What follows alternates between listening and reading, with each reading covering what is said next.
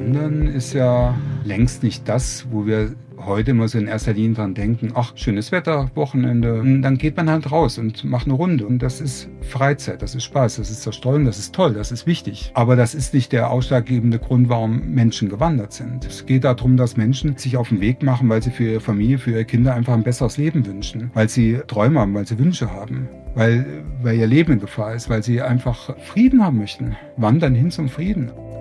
Eine Region, eine, ja, wird ja erst dadurch wirklich zum Erlebnis, wenn man auch die Menschen kennenlernt, wenn man die Geschichten kennenlernt. Warum ist das jetzt hier so?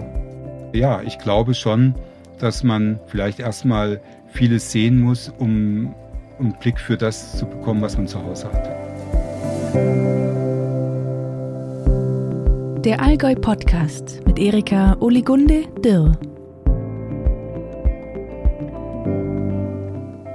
Mein heutiger Gesprächspartner ist seiner Leidenschaft bedingungslos gefolgt und hat das Wandern zum Beruf gemacht. Aber erst nachdem er jahrelang in der ganzen Welt unterwegs war, hat er die Schönheit der Heimat wiederentdeckt. Wir sprechen über seine Erlebnisse unterwegs, über das Durchhalten auf extremen Wanderungen und darüber, was ein Berufswanderer eigentlich in seiner Freizeit tut. Viel Freude bei meinem Gespräch mit Thorsten Heuer.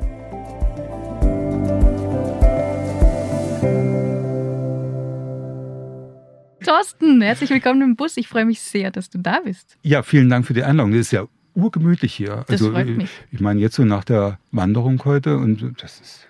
Du kann nimmst ich, mir. Kann, kann, ich glatt sitzen bleiben. Ne? Du, du nimmst mir die erste Frage direkt vorweg. Entschuldigung. Heute schon gewandert? Jo, habe so eine kleine Runde gemacht.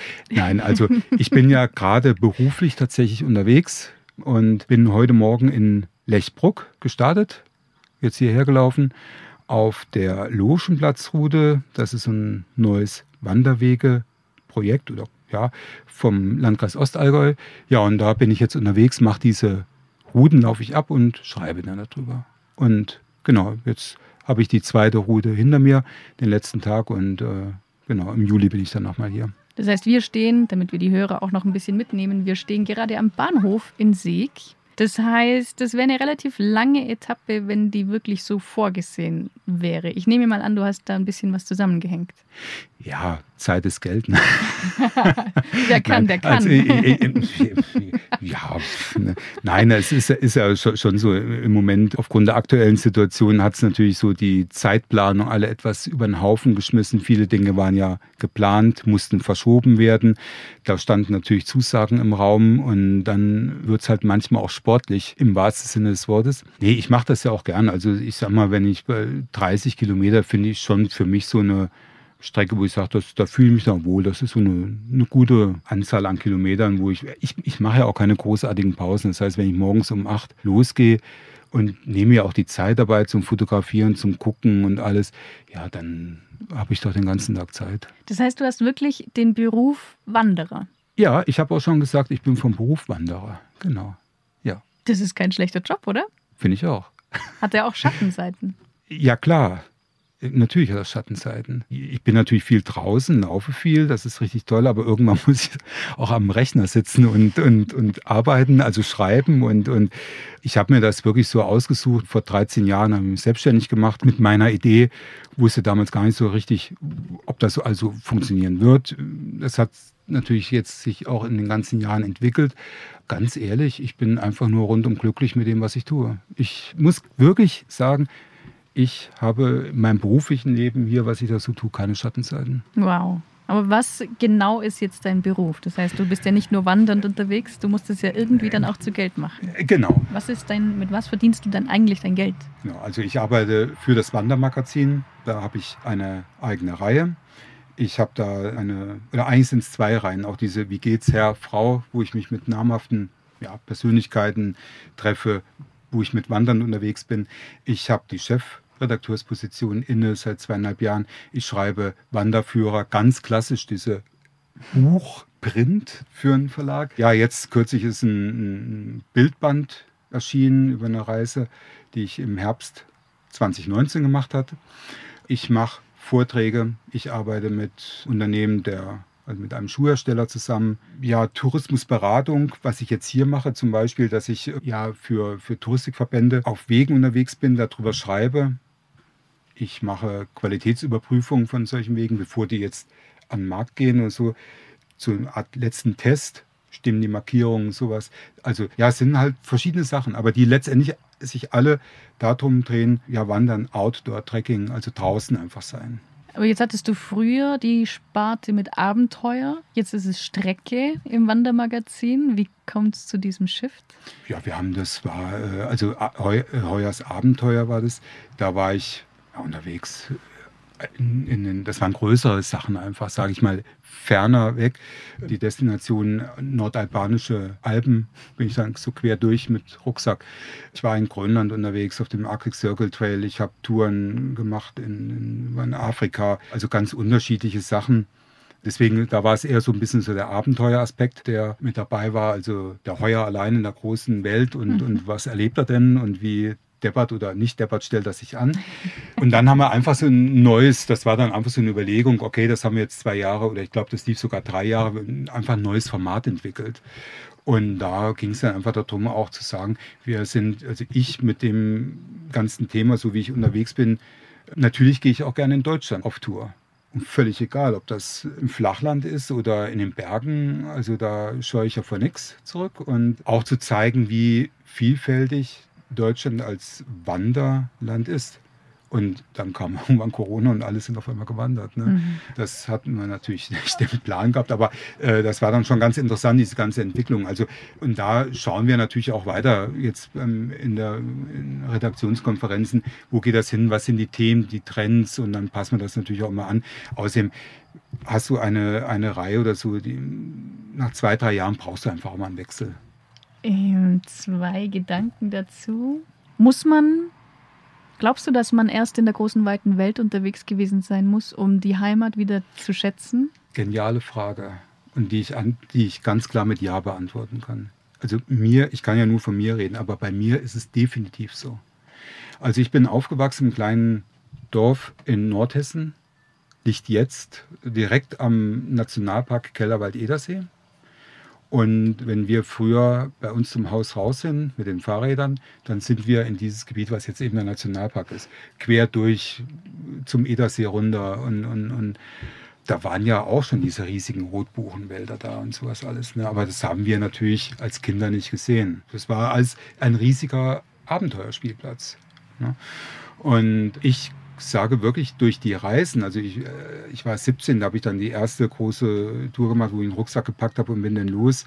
Und seitdem eigentlich ständig, was das Portemonnaie dann hergab und die freie Zeit. Damals habe ich ja noch normal gearbeitet und musste dann halt, war dann immer auf meinen Urlaub angewiesen. Aber dadurch, dass ich so vieles andere gesehen habe, ist mir dann irgendwann aufgefallen, dass eben, ich hatte gerade diese Rotbuchenmelder erwähnt, dass es die in der Form, in dieser Größe, in dieser Besonderheit nirgendwo anders gibt. Also schon, klar. Du hast auch diese, diese in, im Hainich noch und auf, in Mecklenburg-Vorpommern. Du hast sie vielleicht noch mal in Polen oder äh, so. Aber dann hört das auch schon auf. Und das ist was wirklich Besonderes. Aber das haben wir als Kinder nicht gesehen. Das hat uns auch niemand gesagt, weil das zumindest damals keine Rolle spielte. Ne? Aber äh, ja, ich glaube schon, dass man vielleicht erstmal vieles sehen muss, um, um einen Blick für das zu bekommen, was man zu Hause hat. Jetzt hast du vorher gesagt, wie du dich äh, deppert oder eher nicht deppert auf Abenteuern anstellst. Wo hast du dich denn so ungefähr mal richtig deppert angestellt? Ja, das fällt mir leicht äh, zu sagen, weil es, äh, das ist so blöd gewesen, dass ich mir danach wirklich vom Kopf gehauen habe. Gesagt, also das war in Grönland bin ich auf dem Arctic Circle Trail unterwegs gewesen. Also von Kangalussuaq, der, der Flughafen da, wo das ganze Land versorgt wird, sage ich mal, weil die Küstenregion, es gibt ja keine Straßen und sonst irgendwas. Und dann bin ich von dort aus nach Sissimut an der Atlantikküste gelaufen. Das sind so 170 Kilometer. Und ja, jetzt hast du ja da keine Brücken, mitunter kein Pfad, nichts. Es ist ja, ja nichts da, keine Infrastruktur. Was heißt großer Rucksack? Ich war dann, ich muss, war ja allein unterwegs. Ich musste dann auch Kocher mitnehmen, Essen mitnehmen, musste alles dabei haben.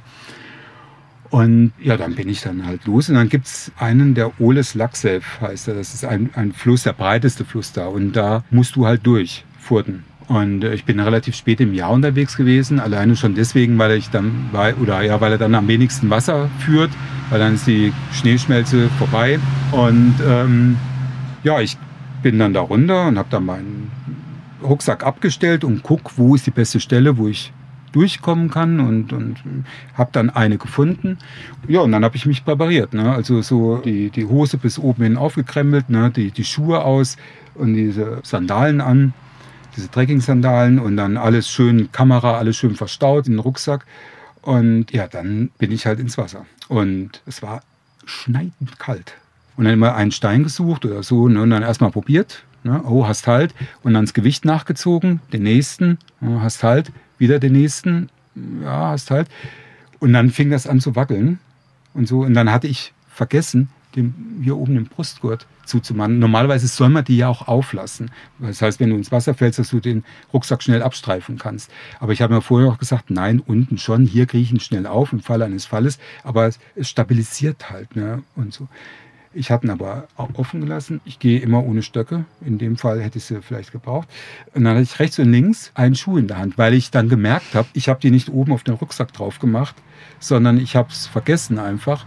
Und jetzt war ich zu faul, diesen Rucksack nochmal abzunehmen, um die Schuhe oben drauf zu machen. Jo, und dann kam ich ins äh, der Rucksack wackelte, ich wackelte, der Stein wackelte, rechts und links habe ich die Schuhe und habe noch gedacht, oh nein, oh nein. Und dann habe ich versucht, das Gleichgewicht zu halten. Ist mir gelungen, aber ich hatte dann drüben das Wasser aus den Schuhen rausgießen können. So, und das in Grönland, wo viel Niederschlag ist, wo Nässe ist, nasse Schuhe, die kriegt man da ja nicht mehr trocken. Das war halt wirklich absolut blöd. Das war also, das äh, war Doofheit. Du schreibst auf deiner Webseite, dass manchmal sind die gescheiterten Unternehmen besonders nachhaltig. Was, also das war wahrscheinlich jetzt nicht so eine richtig gescheiterte Unternehmung, das ist ja dann trotzdem ja weitergegangen. Du hattest ja das Petroleum ja, genau. Jemand hat dir dieses Petroleum geschickt. Aber was ich sind glaube so ja nicht an Zufälle, ist alles Fügung. Ne? Okay. Kann man sich auf die Fügung verlassen? Na, das sollte man, glaube ich, nicht machen. Ich glaube, dann würden wir es, wer dafür auch immer zuständig ist, weil irgendjemand muss es ja sein, dann kann der vielleicht auch mal anders denken. Ne? Also, also, ich glaube, man, es wäre ein Fehler, das als selbstverständlich hinzunehmen, sondern man soll dann einfach dankbar sein, wenn es denn eintritt. Ja. Aber was, an was denkst du da, wenn du gescheiterte Unternehmung sagst? Kommt ja mal drauf an, was man auch aus, einer, äh, aus so einer Unternehmung rauszieht. Aber ich habe, es war 2. November 2015, da habe ich mit einem Freund, kennst du eigentlich den Torben Andresen? Ja. Ah ja. Grüße. Okay. Nein, ich sage jetzt nichts weiter. Äh, genau, also mit dem Torben hatte ich, oder ich hatte einen Plan. Ich mache ja manchmal solche Schlaflosgeschichten, wo ich dann irgendwie durch Island laufe oder, oder irgendeine Strecke und sowas. Und dann geht es mir nicht nur immer um die Kilometer, sondern auch um die Grenzerfahrung, was jetzt einfach eine Landschaft angeht, was das mit mir macht. Also, und dann hatte ich irgendwann gedacht, ach, ich will das gerne mal in der Wüste machen. Also Wüste, so richtig. Ne? Und dann habe ich rumgeguckt und bin dann irgendwann bei der Negev-Wüste gelandet. Und habe gesagt, okay, dann haben wir das alles angeguckt und habe gesagt, das kann funktionieren. Also wenn ich dann in Eilat starte und dann auf dem äh, Israel National Trail praktisch dem, dem Weg folge, durch den Negev bis nach Mispa Ramon im Zentral-Negev. Und das sind dann irgendwie so 220 Kilometer. Und das mache schlaflos. Das heißt, und dann kann man ja nochmal einen draufsetzen, ohne Versorgung von außen, also sprich Wasser. Und dann habe ich gesagt, okay, wenn ich mir da jetzt irgendwie, habe ich rumgerechnet, ich habe dann 22 Liter Wasser dabei, also haben wir gesagt, die nehme ich mit, alles in Kanistern hinten auf dem Rücken, so eine Lastenkraxe. Hatte dann irgendwann dem Torben davon erzählt und er ist mitgekommen. Also wir haben das dann geplant, zwei Jahre im Voraus und sind dann irgendwann los. Ja, und der Torben ist dann unterwegs krank geworden. Also auch wirklich ernsthaft krank dann äh, war das natürlich schon eine ziemliche Anstrengung. Also wir haben das auch unterschätzt. Ich, also unabhängig davon weiß ich gar nicht, ob es tatsächlich geklappt hätte, weil diese Canyons, die man da runtergeht, das ist eine Steinwüste, diese, diese unglaublichen Höhenmeter, diese Kraxelei, das hatte ich wirklich unterschätzt. Und das war also sehr, sehr fordernd. Wir sind auch langsam vorangekommen und dann irgendwann noch langsamer, weil dem Torben ging es dann echt nicht gut. Und dann hatten wir ungefähr 25 Kilometer hinter uns, waren mitten in der Nacht. Und dann war das Entscheidende, die nächste Stelle zum Ausstieg, das war so ein Roadhouse an der Straße, das waren von dort aus dann immer noch mal 26 Kilometer. Und da kamen noch einige An- und Abstiege dabei und dann durch so ein ganz langes Wadi, schattenlos, da musste man durch. Und dann spielte halt das eigentliche Ziel, Misparamon, überhaupt gar keine Rolle mehr, weil dann ging es einfach darum, an diesem Rathaus anzukommen und von dort aus dann wieder nach Eilat zurück und dann erstmal zu gucken, was ist da jetzt los. Ja, jetzt kann man sagen, okay, das Vorhaben ist gescheitert, wenn man das zugrunde liegt, was wir ursprünglich vorhatten. Aber dem Torben ging es dann, also er hat sich erholt, wir sind da rausgekommen, wir sind zurückgekommen, ohne größere Blessuren oder dass da irgendwas passiert ist oder was weiß ich. Und ja, von daher war es vielleicht doch mehr ein Erfolg als ein Scheitern. Jetzt hast du vorher Gefühl, schlechtes Gefühl beim Wandern erwähnt. Du schreibst auf deiner Webseite auch, dass Wandern nicht immer nur eine Freizeitaktivität ist, sondern etwas, das allzu oft aus der Not heraus stattfindet. Und da habe ich mich gefragt, hast du manchmal so ein bisschen dieses Problem, dass du vielleicht irgendwo zum Beispiel unterwegs bist und du in deiner Freizeit Klamotte und in deinem westlichen Reichtum, in Anführungszeichen, wanderst jetzt durch Gebiete, in denen die Leute nicht mal dran denken würden, in ihre Freizeit zu wandern. Oder du bist vielleicht auf irgendwelchen Routen unterwegs, wo du weißt, dass früher hier Menschen geflüchtet sind oder irgendwie so. Hast du da, hast du da manchmal so Momente und wie gehst du, hast du dazu eine Meinung? Klar. Also Wandern ist ja längst nicht das, wo wir heute muss ich in erster Linie dran denken, ach, schönes Wetter, Wochenende, ziehe mir meine 250 Euro teure Schuhe an, die doppelt so teure Jacke, und, und diese ganze Kram, sage ich jetzt mal so, das meine ich jetzt nicht negativ, aber ne, diese Ausrüstung, alles, was man beim Wandern nicht wirklich braucht. Gute Schuhe ist wichtig, das ist klar, aber sonst ist, äh, ja, und dann, dann geht man halt raus und macht eine Runde und, und Halbtagestour, Tagestour und, und, und kehrt ein und das ist Freizeit, das ist Spaß, das ist Zerstreuung, das ist toll, das ist wichtig, das brauchen wir. Gar keine Frage. Aber das ist nicht der ausschlaggebende Grund, warum Menschen gewandert sind. Das ist ja, wenn man ganz lange zurück, als Nomaden in den Tierherden hinterhergezogen sind, da mussten sie wandern. Da war Wandern, das Bewegen hinter den äh, Tieren oder mit den Tieren eine Frage des Überlebens. Und äh, eine Frage des Überlebens ist es auch heute noch, wenn man schaut, aus welchen Gründen Menschen sich auf eine ja, ich sag mal in Anführungsstrichen Wanderschaft begeben, die aber nichts damit zu tun hat, dass sie, weil sie nicht wissen, was sie sonst machen sollen und brauchen Zerstreuung und, und äh, Freizeitvergnügen. Nein, es geht ums Überleben. Es geht darum, dass Menschen äh, sich auf den Weg machen, weil sie für ihre Familie, für ihre Kinder einfach ein besseres Leben wünschen, weil sie Träume haben, weil sie Wünsche haben, weil, weil ihr Leben in Gefahr ist, weil sie einfach Frieden haben möchten. Wandern hin zum Frieden als das ganze Thema. Ich bin im März, nee, im Februar, wann war das? Februar 2020, das war genau ganz kurz vor dem ja, der Lockdown, der erste Lockdown, Corona äh, war gerade ja das große Thema und da war ich noch in Ruanda gewesen und bin da, da gibt es ein, ein Wanderwegeprojekt mit Rundwegen und es gibt diesen Kongo Nil Trail, der entlang des Kivu-Sees, entlang der Grenze zur Demokratischen Republik Kongo verläuft. Und da bin ich dann auch zwei Tage unterwegs gewesen mit Einheimischen. Und ähm, Ruanda ist, glaube ich, auch wenn es jetzt 25, 26 Jahre her ist, glaube ich, hat jeder von Ruanda immer nur ein Bild im Kopf, diesen Genozid. Und da kommt man ja auch nicht drum herum in dem, im Land. Also man trifft da unweigerlich auf Gedenkstätten. Es gibt ja so ein großes äh, Genozid-Memorial in Kigali, das haben wir uns angeschaut es gibt verschiedene Gedenkstätten im ganzen Land. Und wenn man da dann unterwegs ist und weiß, also es gab an einer Stelle eine Brücke über einen Fluss. Und da bin ich rüber und dann hat mir jemand erzählt, der dabei war, der es damals als, wie alt war, knapp zehn Jahre erlebt hat, dass dieser Fluss, dieses Flussbett, viel Wasser war nicht drin, voller Leichen war niedergemetzelt mit Macheten, Extremitäten abgeschlagen, was alles da rumlag. Und äh, das, das Wasser, was da drin war, war alles rot, vor lauter Blut. Dann macht das was mit einem. Das ist jetzt ein bisschen schwer aus so einem schwarzen Thema, die Kurve zurück zu den schönen Allgäu zu. Ich spreche einfach langsam ja. und hoffe, dass dadurch irgendeine Überleitung entsteht, weil eigentlich würde ich so gerne mit dir noch kurz über die Wandertrilogie sprechen, hier im Allgäu. Die bist du ja auch schon komplett gelaufen. Genau, 2014. Was sind die ersten Bilder, die so in deinen Kopf kommen, wenn du dich an die Zeit erinnerst? Ich glaube, es waren, es waren ja, was waren es denn, rund 1000 oder knapp 1000 Kilometer in 34 Tagen. Ja, muss aber dazu sagen, das sollte nicht zur Nachahmung empfohlen sein. Das war wirklich einfach dem geschuldet, dass es ein, ein relativ enges Zeitfenster gab.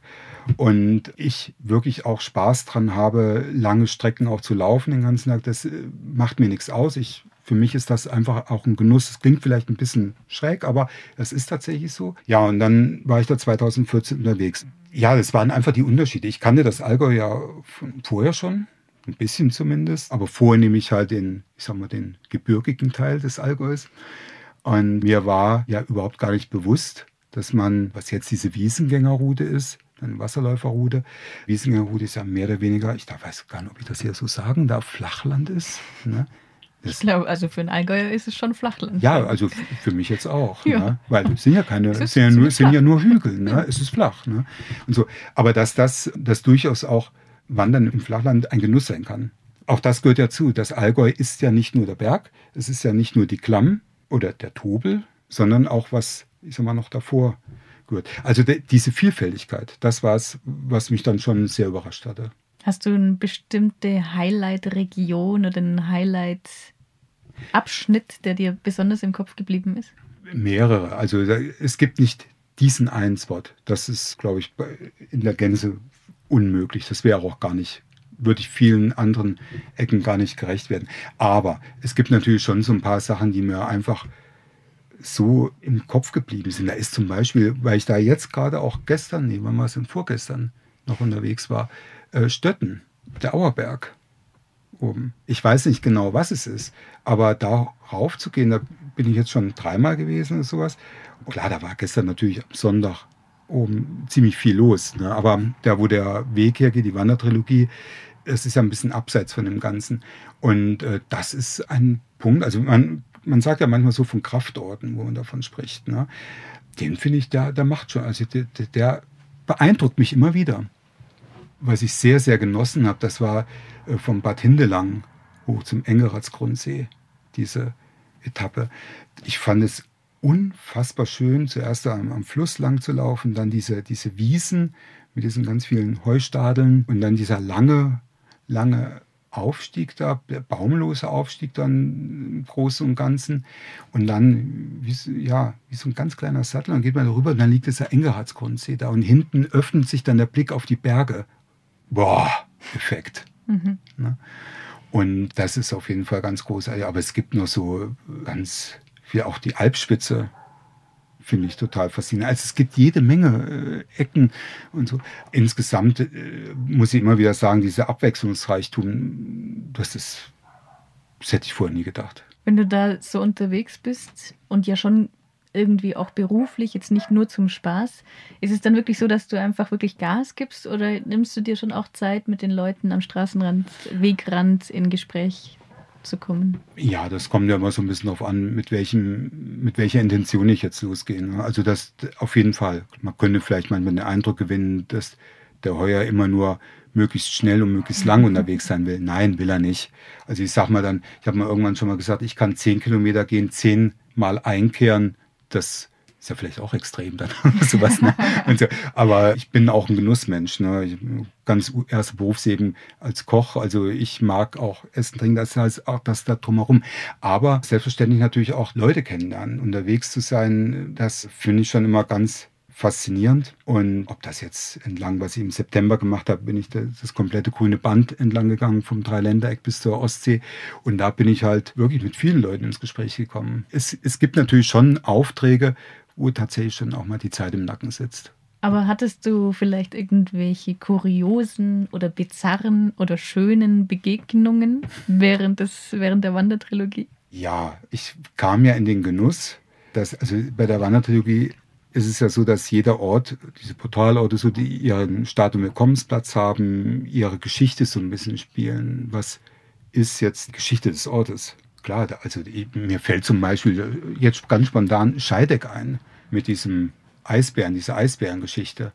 Und die wurde mir dann da erzählt. Dann sind wir da an dem, an dem Wasserfall gewesen und kam dann da jemand her mit so einem Fell angezogen und, und also er hatte es so drüber, das, sah aus wie so ein riesiges Schaf, aber nicht wie ein Eisbär oder sowas. Ne? Und diese, diese Geschichte als solches ist schon, wo ich denke, ja, also das war ja in der, so ist die Erzählung, ein, ein großer weißer Hund gewesen. Und jetzt stell mir vor, dass da Leute für einen Eisbär gehalten haben im Allgäu. Also das ist schon ich weiß ja nicht, wie viele Halbe da schon irgendwie weg waren, ne, als das dann so diese Idee dann da so rumkam. Also das ist so eine Geschichte. Äh, in Oberstaufen, jetzt habe ich da einen Abend durfte ich da verbringen mit dem, jetzt komme ich leider nicht mehr auf den Namen. Also so ein, ja, ich sag mal, das ist so ein Almöl, so ein Original. Und äh, ja, da saß man dann und äh, der hat mir dann die Geschichten erzählt, so aus Oberstaufen, drumherum. Bildeste Geschichten. Und ich saß da. Mittlerweile geht es schon ein bisschen besser, aber er hat halt auch, wie sagt man denn, ordentlich Dialekt geredet. Ne? Und ich saß da ne, und ich hatte so ein köstliches Essen da. Ne, und ich war auch den ganzen Tag unterwegs und ich muss sagen, ich hatte echt Hunger ne, und Durst hatte gehabt. Und saß da ne, und war ja nur, ich wollte ja auch höflich sein also, und dann zuhören und so. Und ich musste mich nur so anstrengen zuzuhören, weil ich nur die Hälfte am Anfang verstanden habe, bis ich erstmal so mich reingehört habe. Ne? Und dann habe ich mal gedacht, okay, das, das war so, auch so, so ein Salat, den darf ich jetzt nicht essen, weil der war so frisch und so knackig und dann, dann kriege ich wieder da nichts mit. Also das war, da, da saß ich da und habe halt gedacht, also wie, wie jongliere ich das jetzt? Ne?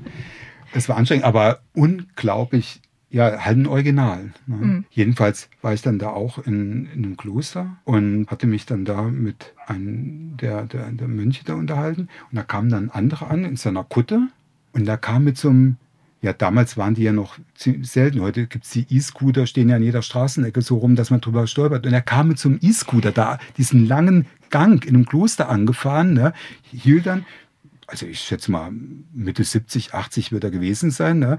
Und auch was für ein Typ. Ne? Und dann war ah, und kam dann ganz schnell ins Gespräch und, und sowas. Ne? Und ja, sagt er, ah ja, das ist toll, toll, toller, toller Beruf. Ne? Und dann gab er Gas und schoss mit diesem Ding wieder weg. Ne? Also ich dann wieder da und hatte, cool, ne? echt. Ne? Und so, also völlig locker drauf gewesen. Ne? Ja, also das macht es natürlich dann noch immer aus. Also es sind halt die Geschichten. Es ist ja, wenn man jetzt in so einer Region unterwegs ist, wo ich sage, die ich bis dato zumindest in dieser Gänze überhaupt nicht kannte, dann hat man natürlich immer diese Landschaft, die, die man ja im Idealfall jeder gleich sehen sollte, wobei es ja auch nochmal eine andere Geschichte, aber die da ist, die man ja sieht. Eine Region, eine, ja, wird ja erst dadurch ja wirklich zum Erlebnis, wenn man auch die Menschen kennenlernt, wenn man die Geschichten kennenlernt. Warum ist das jetzt hier so? Und so weiter und so fort. Das ist natürlich schon eine Sache. Das ist leider nicht immer möglich, wenn ich so unterwegs bin. Ne? Wie gesagt, das ist die, je nachdem, welche Intention dann auch dahinter steckt. Aber das macht natürlich Spaß, weil klar, weil die Menschen, die anderen die Geschichten erzählen vor Ort, die wird, das wird man sonst ja nie erfahren. Uns läuft die Zeit davon, leider. Wir sollten vielleicht eine Extended Version von diesem Podcast machen. Äh, ich, ich, ich werde mich jetzt so kurz fassen. Ich habe auch nur noch zwei Fragen an dich. Und zwar, was sind so die nächsten Projekte, an denen du so arbeitest, von denen du auch reden darfst und kannst? Ja, jetzt ganz aktuell bin ich ja auch wieder im Allgäu, aber nicht auf der Wandertrilogie unterwegs, sondern Schlosspark wandern. Das ist ein touristisches Projekt vom Landkreis Ostallgäu. Auch geht es um drei Routen. Die Idyllegartenroute, die Logenplatzroute, die ich heute gegangen bin. Faszinierend. Also heute von Lechburg hier, das, das war ein Traum. Wirklich absolut. Das war grandios. Habe ich auch schon von unterwegs gleich angerufen und gesagt, ich muss dir das sagen, das ist so schön, das ist so genial. Ne? Und dann, ja, tschüss, ne, weil ich, ich muss das gerade loswerden. Ne? Und äh, dann geht es natürlich, jetzt bin ich im Juli dann noch unterwegs in den, ja, wo es in den alpinen Bereich geht, die Königsalpenroute, genau so heißt sie. Ja, und dann bin ich äh, ja für, für meine Reportagen dann noch ein, ein paar Mal unterwegs und es stehen ein paar Projekte an, die aufgrund der aktuellen Situation, weil es im Ausland ist, was ich immer noch nicht so richtig greifen kann. Aber was eine Rolle spielen wird, nächstes Jahr eher unwahrscheinlich, kommt ein bisschen drauf an. Aber 2023 auf jeden Fall, ein bisschen Vorbereitung brauche ich ja.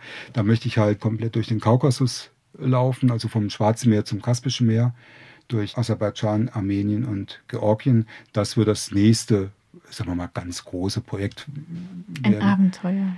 Wieder. Ja, genau. Ich war ja im Herbst 2019 fünf Wochen in Bhutan unterwegs auf dem Snowman-Track und ich brauche schon auch immer, das merke ich, diese ganz anderen Landschaften, Kultur. Also ich bin Zwilling. Also wenn man jetzt irgendwas draufgeben kann, dass da immer so zwei Herzen in der Brust schlagen, ja, das ist bei mir definitiv so. Letzte Frage. Was tust du, wenn du mal nicht wanderst und nicht schreibst? Was tust du in deiner Freizeit? Ich liebe es mit äh, unseren, wir haben Faltkajaks, mhm. damit unterwegs zu sein. Das ist dann das auch, wo die Familie dabei ist. Wandern tut es nicht.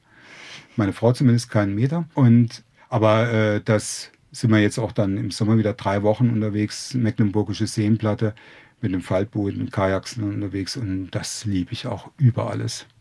Das wow. ist wirklich äh, eine ganz andere Sache nochmal, wo ich dann das Wandern auch mal wirklich vergessen kann, sozusagen, weil es einfach äh, dann meine Freizeit ist. Weil Wandern ist ja schon ein Stück weit für mich auch Beruf. Ne? Hm. Thorsten, herzlichen Dank für dieses gute Gespräch. Ja, ich danke dir ganz herzlich, Eka, für die Einladung. Sehr, sehr gerne. Mehr Informationen zu Thorsten Heuer, die Links zu dem Film über seine 300 Kilometer Wanderung und natürlich zur Wandertrilogie gibt es in den Shownotes. Vielen Dank fürs Zuhören, habt's gut und bis zum nächsten Mal.